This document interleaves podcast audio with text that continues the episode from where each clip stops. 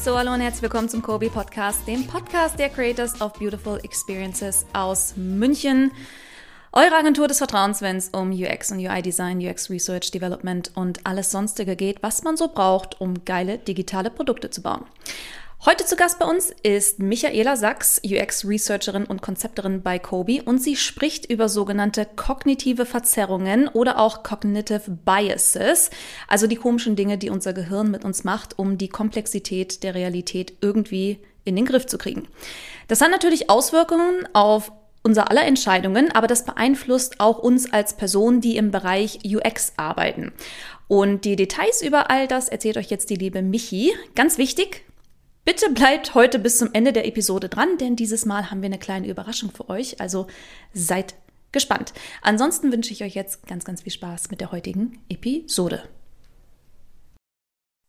So, ich sitze hier heute virtuell zusammen mit Michaela Sachs, ihres Zeichens UX-Researcherin bei Kobi und freue mich auf ein sehr spannendes Gespräch.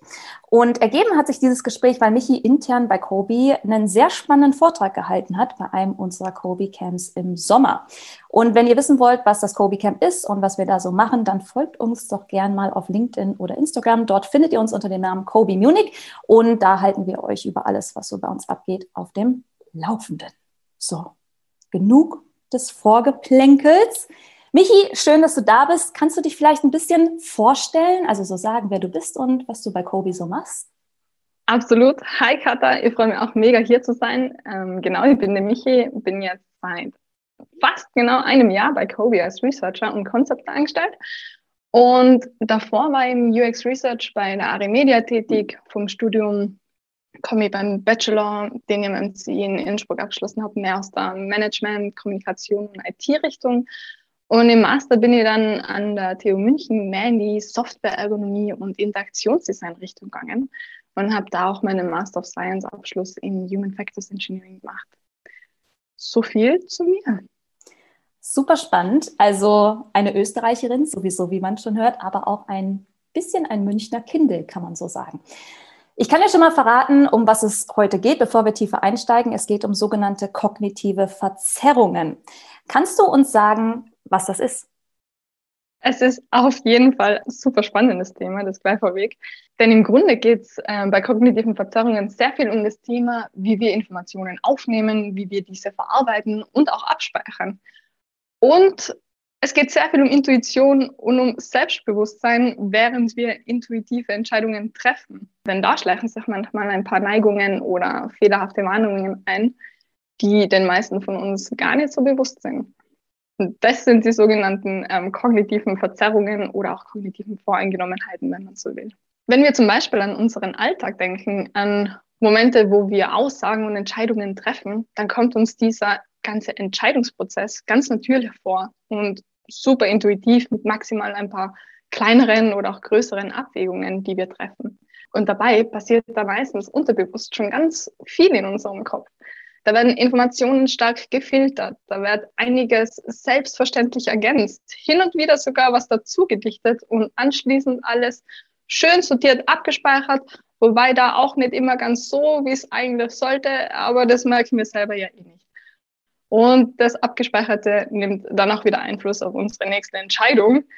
Das klingt jetzt erstmal vielleicht ganz wild, aber das ganze Filtern, das Selektieren und das Annahmentreffen, das passiert unbewusst und basiert auf ähm, kognitiven Heuristiken, die uns helfen, in unserem Alltag überhaupt mit der unglaublichen Anzahl an Informationen und Interaktionen klarzukommen. Machen wir auch schon seit Anbeginn der Menschheit, wenn man so will. Allerdings ist die Informationsflut, behaupte ich jetzt mal, wahrscheinlich in der jetzigen schnelllebigen Zeit für uns nochmal extremer geworden. Wie gesagt, ähm, helfen uns die Heuristiken in erster Linie dabei, dass wir nicht durchdrehen. Allerdings kann es auch vorkommen, dass diese Heuristiken, die uns eigentlich helfen, unter bestimmten Bedingungen zu eben sogenannten Verzerrungen führen, also zu einer Verzerrung von unseren Urteilen, aber auch von unseren Erinnerungen zum Teil. Vielleicht ist es hier nicht schlecht, wenn ich gleich an der Stelle mal die Definition drop, denn kognitive Verzerrungen oder auch cognitive Biases sind systematische, fehlerhafte Neigungen beim Wahrnehmen, beim Erinnern, bei unserem Denken, aber auch beim Urteilen. Wenn wir uns nochmal anschauen, warum systematisch? Systematisch deshalb, weil es sich hier nicht um individuelle Neigung oder etwas Zufälliges handelt, sondern weil ein Großteil von uns davon betroffen ist. Und fehlerhaft deshalb, weil wir etwas anders einschätzen, als es tatsächlich war, als es ist oder als es sein wird. Wenn jetzt zum Beispiel ein Event in der Vergangenheit passiert ist, ähm, zum Beispiel unsere Podcastaufnahme, dann ist das dieses passiert ist und wie es abgelaufen ist, ein Fakt, ganz klar, den wir aber anders in Erinnerung haben könnten. Als kleines Beispiel kann ich hier auch schon eine mögliche kognitive Verzerrung beim Namen nennen, und zwar die relativ bekannte Peak-End-Rule. Die besagt, dass wir die Bewertung von etwas Erlebten an den Hoch- oder Tiefpunkten und auch an dem Abschluss des Erlebnisses festmachen.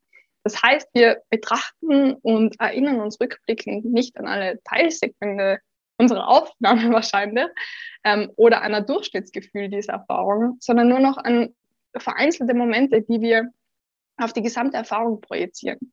Also in unserem Beispiel mit dem Höhepunkt der Freude, dass ich die heute sehe und zum Abschluss das hoffentlich sehr gute Gefühl, wenn ich alles sagen konnte, was mir zu dem Thema auf der Seele liegt. Da werde ich mich kaum dran erinnern, falls es zu kleineren Technik- oder Internetfehlern kommt, sondern wenn mir in ein paar Monaten wer fragt, ist, war ganz klar sagen, hey, es wird durchgehend gewaltig. Also das klingt jetzt gut, aber hier haben wir es schon mit einer eigentlichen kognitiven Verzerrung zu tun, was ja auch nichts Schlechtes ist. Im Gegenteil. Gerade als User Experience Designer können wir solche Biases beachten und die User Journey dementsprechend gestalten, dass NutzerInnen diese positiven Peaks zum Beispiel erleben und einen schönen Abschluss der Journey gestalten.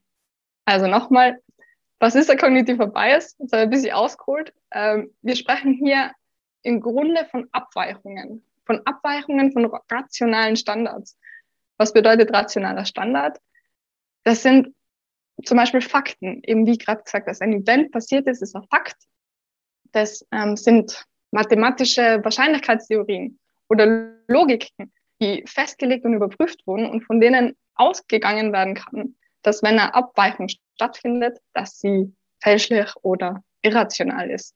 Also wenn ich eben unser Event hernehme und vergleiche, wie es war, das ist der Fakt und meine Wahrnehmung ähm, davon, wenn die abweicht, dann ähm, kann man von einer Verzerrung sprechen.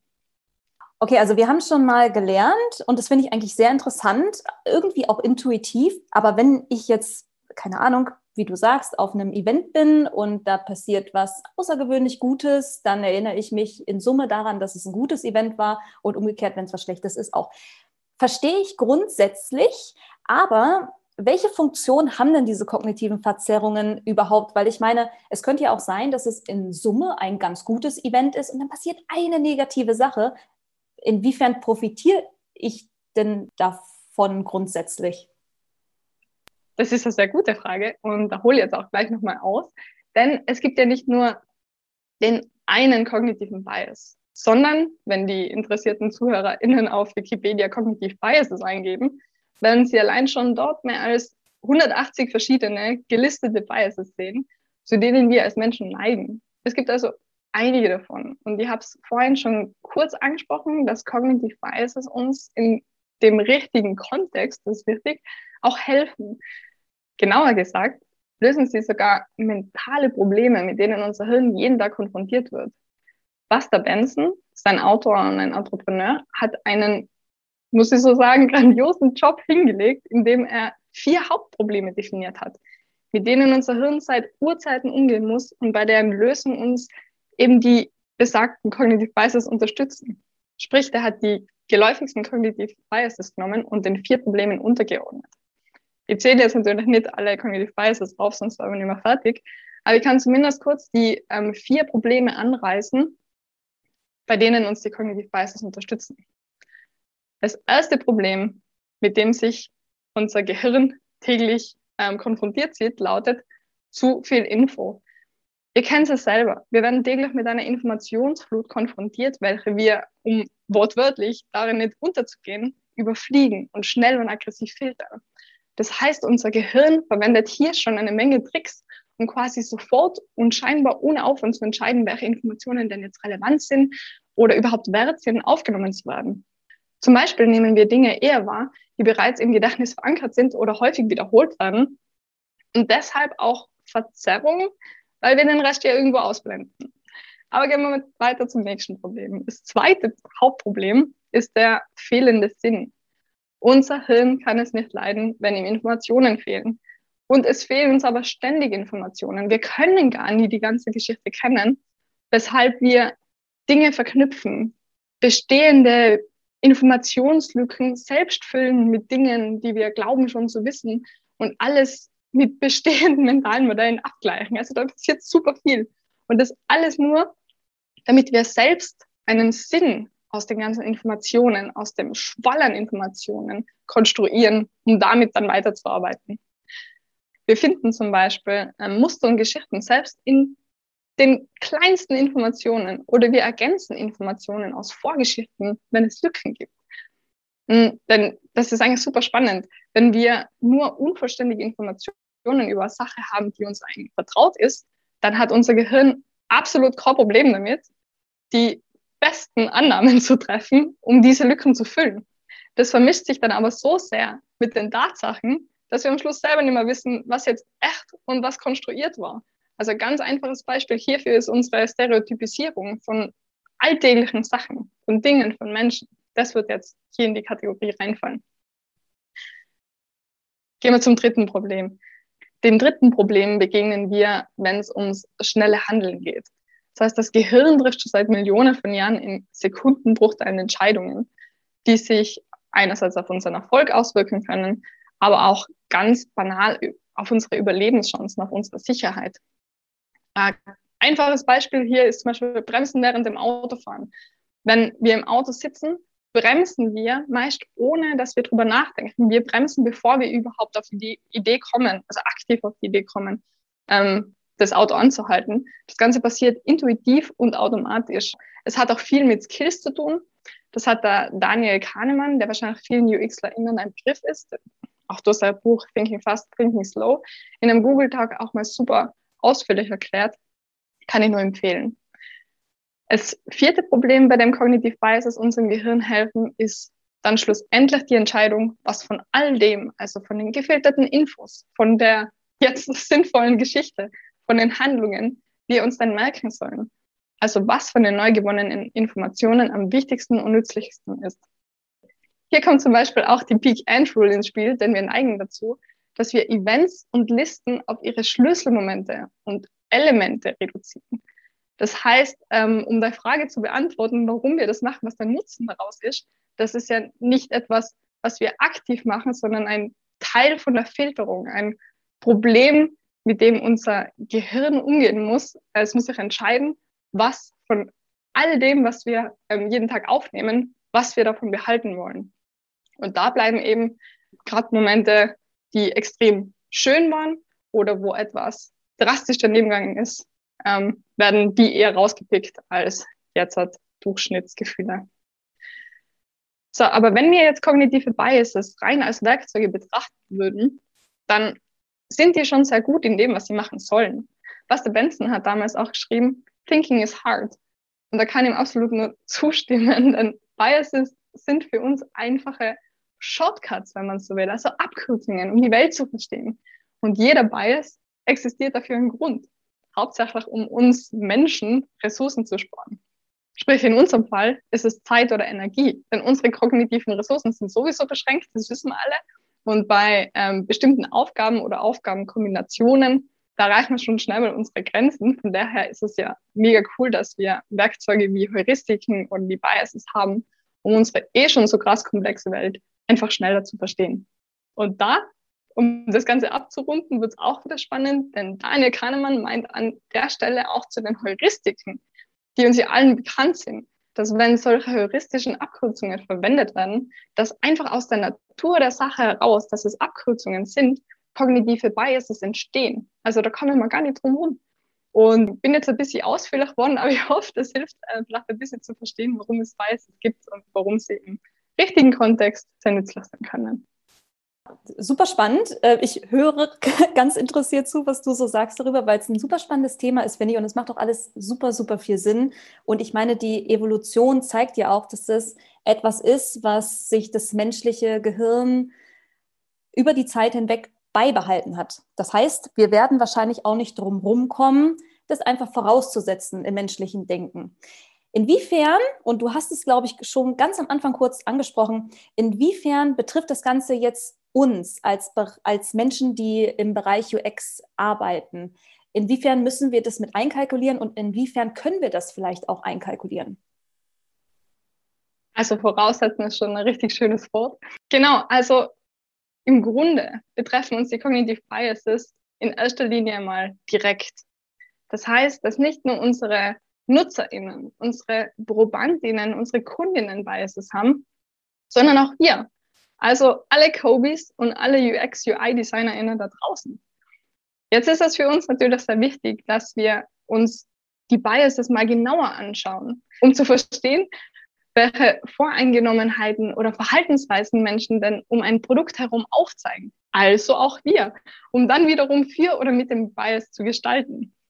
Also ihr seht schon, die, diese Neigungen und Verzerrungen beeinflussen einerseits das Verhalten, unsere Erinnerung, aber schlussendlich auch unser Design.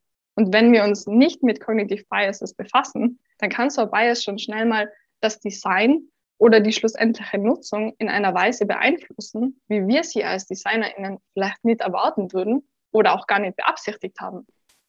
Bei uns hat, und da zähle ich mich selbst auch dazu, nicht jeder Psychologie studiert.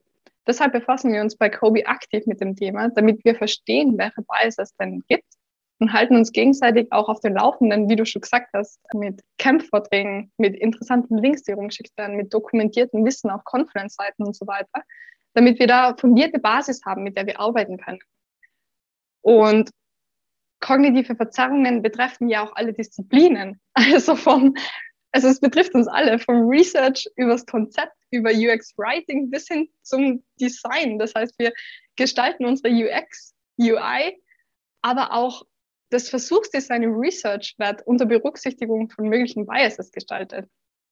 Also ich würde eigentlich, wie du auch schon gesagt hast, mit ähm, dem der Voraussetzung. Ich würde es eigentlich wie eine Erweiterung von eh schon gängigen und im Studium rauf und runter gebeteten, zumindest bei mir, ähm, Usability-Heuristiken oder psychologischen Grundsätzen sehen, wie Hicks und Fitz Law. Und damit befasst man sich ja auch selbstverständlich. Okay, kannst du vielleicht auch einfach ein paar Beispiele für kognitive Verzerrungen nennen, die uns vielleicht im Bereich UX besonders betreffen? Super gern. Zum Beispiel, wenn ihr bei uns ähm, das Konzept betrachtet, da kommt uns relativ häufig der Familiarity Bias oder der Mere Exposure Effekt unter. Der sagt eigentlich ganz einfach, dass Menschen Vertrautes bevorzugen, was auch heißt, dass je öfter wir etwas sehen und nutzen, desto wahrscheinlicher ist es, dass wir das dann auch mögen. Für uns im Design heißt das also, dass wir, wo sinnvoll, bekannte und bereits viel genutzte Muster verwenden. Sprich beim UI-Konzept, beim Verhalten von Interaktionen, bei Icons, Zeichen, Shortcuts und, äh, und so weiter. Was natürlich die Usability, Heuristik, Consistency und Standards mit einbezieht, aber schon darüber hinausgeht. Und zum Beispiel auch im UX-Writing, da schauen wir drauf, dass wir darauf achten, dass wir in dem Produkt entsprechenden bekannten Industriejargon bleiben. Also einfach versuchen, für den Bias zu designen. Das war das, was ich vorhin gemeint habe.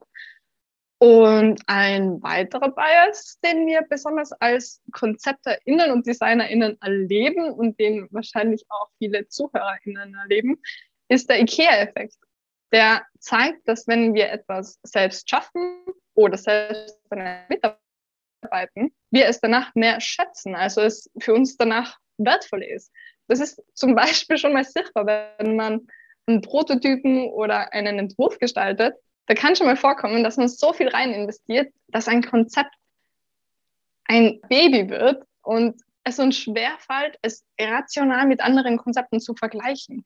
Sobald uns aber bewusst wird, dass es hier eine Tendenz, also eine Verzerrung geben könnte, ist der nächste Schritt schon wieder ein bisschen klarer, wenn wir dann zurückrudern und vielleicht das eigene Konzept oder den eigenen Prototypen nicht selbst vertesten, sondern das dem anderen geben, der da ein objektives Auge ähm, drauf hat.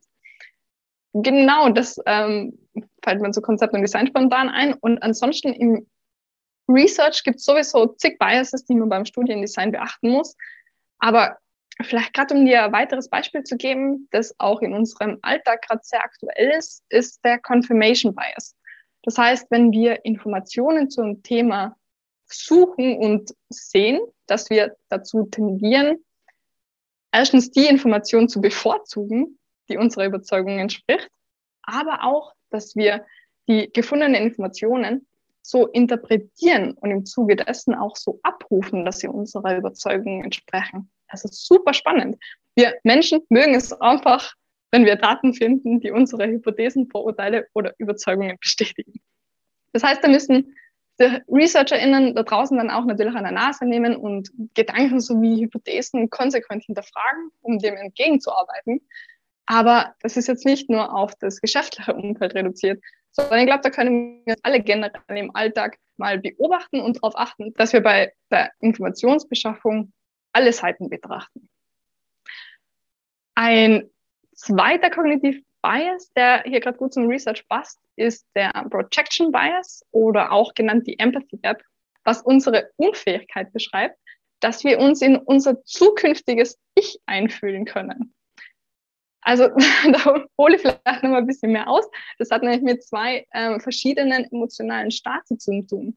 Dem emotionalen Hot State, wo wir emotional geladen sind, also wo wir Wut spüren, wo wir ähm, traurig sind, wo wir hungrig sind, wobei das schon sehr stark connected ist mit Wut und der logisch und rational denkende Cold State. Wie gesagt, der ist logisch, rational und ruhig. Das heißt, wir tendieren dazu, wenn wir Entscheidungen im Jetzt für unser zukünftiges Ich treffen, dass die Entscheidung basiert auf der Emotion, die wir gerade in dem Moment empfinden. Anhand von einem banalen Beispiel, wenn ich einkaufen gehe fasse in meinem Cold, in meinem logischen State den Entschluss, Michi, heute steht ganz klar ganz viel Obst und ausgewogene Ernährung auf dem Plan. Bis ich dann aber im Supermarkt stehe und in den hungrigen Hot State falle, meinen wahnwitzigen Plan von vorhin lachend über den Haufen schmeiße und mir mal ordentlich zehn Butterbrezen dann Bäcker nebenan in, der, in die Figur hau. Also genau, ihr seht, das ist so ein Bias, in welchem wir die Zukunft beziehungsweise uns in der Zukunft eventuell falsch einschätzen könnten, weil wir kaum wissen können, wie es uns zu Zeitpunkt X denn wirklich geht. Was hat das jetzt mit Research zu tun? Das gilt es jetzt zum Beispiel wiederum ähm, zu beachten, dass wenn Probandinnen zum Beispiel angeben, dass sie ein Produkt auf jeden Fall in der Zukunft nutzen würden, so spricht das zwar dafür, dass das Produkt im Augenblick super gut ankommt, aber wir dürfen jetzt nicht davon ausgehen, dass NutzerInnen dann auch das tatsächlich so tun werden. Also dass zehn von zehn NutzerInnen, die das behaupten, dann wirklich zehn von zehn das Produkt sich ähm, kaufen würden in der Zukunft. Genau, ähm, das waren jetzt, äh, glaube vier Beispiele von mal über 100 Biases, aber ähm, du siehst schon, es ist echt ein super spannendes Thema. Super spannend und es klingt auch total anspruchsvoll, sage ich mal, damit arbeiten zu müssen. Also wenn ich mir zum Beispiel vorstelle, du hast jetzt angesprochen, ich ähm, bin vielleicht Konzepterin und arbeite schon relativ lange an einem bestimmten Entwurf und einem Prototypen und will den dann nicht ganz so gern aus der Hand geben. Ich glaube, die, die Verzerrung hieß IKEA-Effekt. Ähm, was kann man denn gegen all diese Sachen jetzt tun? Also beim Research verstehe ich, ich darf mich vielleicht auf bestimmte Aussagen von ProbandInnen nicht so wirklich hundertprozentig verlassen, sondern musste schon auch ein bisschen mit Abstand und Differenzierung sehen. Aber was, können, was kann man denn grundsätzlich tun, um mit diesen Verzerrungen gut umzugehen, außer jetzt alle irgendwie auswendig zu lernen und permanent auf dem Schirm zu haben, was wahrscheinlich keiner von uns einfach so kann, oder? Nee, also ähm, genau das Auswendiglernen, das äh, ist sicher nicht die Lösung, aber wir können und müssen schon akzeptieren, also im ersten Schritt, dass Biases existieren und uns auch informieren, welche denn für uns als UX, UI-DesignerInnen und UX-ResearcherInnen denn relevant sind. Dann müssen wir uns klar sein, ähm, dass wir selbst auch Biases haben, eben genau wie du gesagt hast, beim IKEA-Effekt zum Beispiel sind ja wir davon betroffen und uns überlegen, wie wir da aktiv überprüfen können, dass wir nicht einer Intention nachgehen, basierend auf einer verzerrten Realität geht. Also, dass wir hier aktiv stoppen und hinterfragen, ob wir nicht geradewegs in einen Bias ähm, reinlaufen. Das klingt jetzt natürlich schwierig, aber wir haben ja auch Design Frameworks, wir haben Prozesse, an die wir uns halten können, die uns ja auch dazu zwingen, zu einem gewissen Grad, dass wir stoppen und dass wir Schritt für Schritt gehen und Dinge hinterfragen. Außerdem, ähm, wenn wir unsere Konzepte zum Beispiel regelmäßig vertesten oder unsere Prototypen regelmäßig vertesten und User Research mehr einbauen in den ganzen Designprozess, dann ist die Wahrscheinlichkeit auch schon wesentlich verringert, dass wir uns ähm, an so einem Bias aufhängen. Eines möchte ich an der Stelle aber unbedingt noch anbringen. Ich habe zwar vorhin von Werkzeugen gesprochen, aber wir sprechen schon auch immer noch von der menschlichen Psyche. Das heißt, mein Anliegen hier an alle da draußen ist, dass wir solche kognitiven Biases nur zur Verbesserung der User Experience einsetzen. Denn es ist unsere Pflicht, dass wir mit solchen psychologischen Stellschrauben auf jeden Fall ethisch umgehen. Ja, super spannend. Also es liegt natürlich dann auch schon ein bisschen in unserer Hand und wir haben ein paar Werkzeuge, mit denen wir diesen kognitiven Verzerrungen begegnen können. So viel jetzt über das, was uns betrifft. Wo können sich denn ZuhörerInnen weiter über das Thema informieren? Du hast schon gesagt, es gibt einen sehr, sehr ausführlichen Wikipedia-Artikel. Gibt es vielleicht noch andere Quellen, die du empfehlen kannst, falls jetzt jemand das Thema da draußen sehr, sehr spannend findet und mehr erfahren möchte? Puh, da gibt es tatsächlich einige Möglichkeiten. Was ich auf jeden Fall empfehlen würde, ist das Cognitive Bias Cheat Sheet von Buster Benson. Das findet man auch unter betterhumans.pub. Auch super spannend ist, darauf basierend die Website growth.design, die verschiedene Biases und Principles nochmal näher mit Beispielen beschreibt.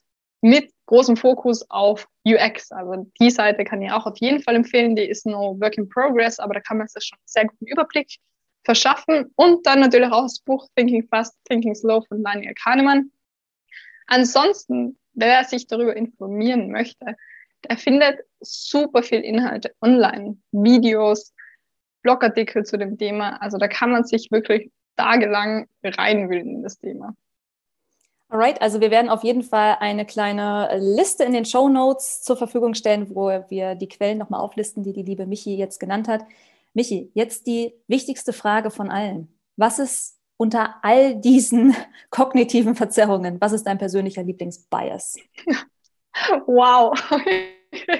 Ähm, mein Lieblingsbias, äh, okay. Ich finde tatsächlich super spannend das Phänomen der Sunk Cost Fallacy. Also, das besagt, dass wenn wir etwas in etwas rein investiert haben, also sprich Kosten, Zeit und Energie, dass wir die Tendenz haben, daran festzuhalten und weiter zu investieren, obwohl es eigentlich schon eine fehlgeschlagene Maßnahme oder eine fehlgeschlagene Geschichte ist. Zum Beispiel in Unternehmensprojekten, wenn schon Zeit und Kosten reingeflossen sind, dann tendieren wir Menschen dazu, dass wir es trotzdem weiterlaufen lassen, obwohl eigentlich klar ersichtlich ist, dass kein großer Erfolg mehr zu erwarten ist. Wenn man sich dessen aber bewusst ist, dass man so eine Neigung oder eine Tendenz hat, da kann man sich selber da viel kritischer hinterfragen. Und vielleicht ist das genau der Gedankenanstoß, den man dann braucht, um das Projekt zu beenden und somit auch keine weiteren Kosten zu verlieren. Das ist ja die Illusion, dass es, wir wissen eigentlich, dass es nichts mehr bringt, aber wir investieren trotzdem weiter. Und an dem Bias finde ich eigentlich das Schöne, dass man das natürlich auf Projekte projizieren kann, aber auch aufs Design, also vor allem, wenn wir das jetzt mit dem IKEA-Effekt kombinieren, den ich da vorgeschrieben habe, da lässt man ja fast gar nicht mehr los. Aber wenn man davon mal gehört hat, ähm, dann kann man da viel rationaler mit sich selber umgehen. Und das ist ein Bias, der sicher auch hilfreich ist äh, fürs Leben, wenn man sich der kognitiven Verzerrung bewusst ist.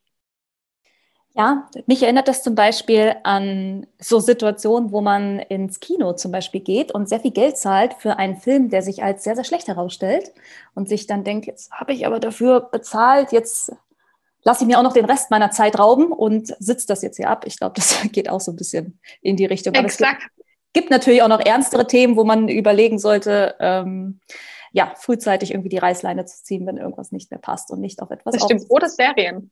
Oder Serien. Genau. So, das war sehr, sehr lehrreich und informativ, liebe Michi. Vielen lieben Dank für deine Zeit. Super gern. Hat mega Spaß gemacht und ich sage danke. Sehr schön. Also Ihr wisst, normalerweise ist das Danke so das Ende von der Episode. Ich bitte euch aber noch nicht abzuschalten, liebe Hörerinnen und Hörer, denn wir haben noch eine kleine Überraschung für euch. Was ihr nämlich nicht wisst, Michi und ich waren heute nicht alleine. Wir waren nicht zu zweit, sondern wir sind hier in unserem kleinen, gemütlichen virtuellen Raum zu dritt. Hier sitzt nämlich noch eine weitere Person, nämlich die liebe Norina Auburger. Hallo Norina, wie geht's dir? Wie fühlst du dich? Hi Katharina. Also ich fühle mich super und ich muss sagen, kognitive Verzerrungen sind auf jeden Fall ein mega gutes Thema. Da muss ich mich gleich einlesen. Also danke, dass ich schon mal mithören durfte. So, und jetzt fragen sich wahrscheinlich alle, warum durfte die liebe Norina heute schon mithören? Der Grund ist, dass ihr jetzt gerade live dabei seid, wie wir eine Übergabe machen. Denn in Zukunft wird die liebe Norina euch hier begrüßen. Ich werde Kobi leider verlassen und dann sozusagen das Zepter für diesen Podcast an Norina übergeben. Und dann wird in Zukunft die, die liebe Norina euch durch spannende Gespräche begleiten. Freut euch also schon mal auf frischen Wind und eine sehr charmante Moderation. Ich persönlich freue mich drauf, äh, mich in Zukunft zurücklehnen zu dürfen und zuhören zu dürfen. Und liebe Norina, ich wünsche dir natürlich nur das Allerbeste für alles, was du hier umsetzen wirst, wie sehr du hier dein Ding draus machen wirst. Ich glaube, das wird ganz, ganz toll. Und ich bedanke mich natürlich ganz persönlich auch bei allen Hörerinnen und Hörern fürs Zuhören, fürs Hören meiner Stimme und natürlich auch Kobe fürs Vertrauen für die ganz, ganz tolle gemeinsame Zeit. Und in Zukunft hört ihr dann von Norina an der Stelle. Genau, also vielen Dank. Ich freue mich mega auf die zukünftigen Projekte und vielen Dank, Katha, für diese schöne Überleitung. Und ich glaube tatsächlich, dass es nicht das letzte Mal war, dass wir dich hier hören. Das werde ich sehr begrüßen. Mein größter Wunsch war ja nochmal auf der anderen Seite des Interviewstuhls zu sitzen und vielleicht kommt es ja irgendwann mal dazu. Wer weiß. Also ich würde mich auf jeden Fall sehr, sehr freuen. Ja, Dito, das ist doch jetzt eigentlich schon sowas wie eine, eine mündliche Absprache unter Zeugen, Zeuginnen sozusagen. Ähm, hm. Dann wissen wir ja, was uns in Zukunft noch erwarten wird. So, das war's. Ihr habt's gehört, ihr Lieben. Das ist die letzte Episode mit mir, aber ihr werdet sehen, dass Norina eine mehr als nur würdige Nachfolgerin ist, mit der ihr hier ganz, ganz viele tolle Sachen miterleben werdet. Bleibt also dran, hört beim nächsten Mal wieder rein. Ich bedanke mich bei euch allen und am allerwichtigsten wie immer, bleibt alle gesund, passt auf euch auf und bis ganz bald.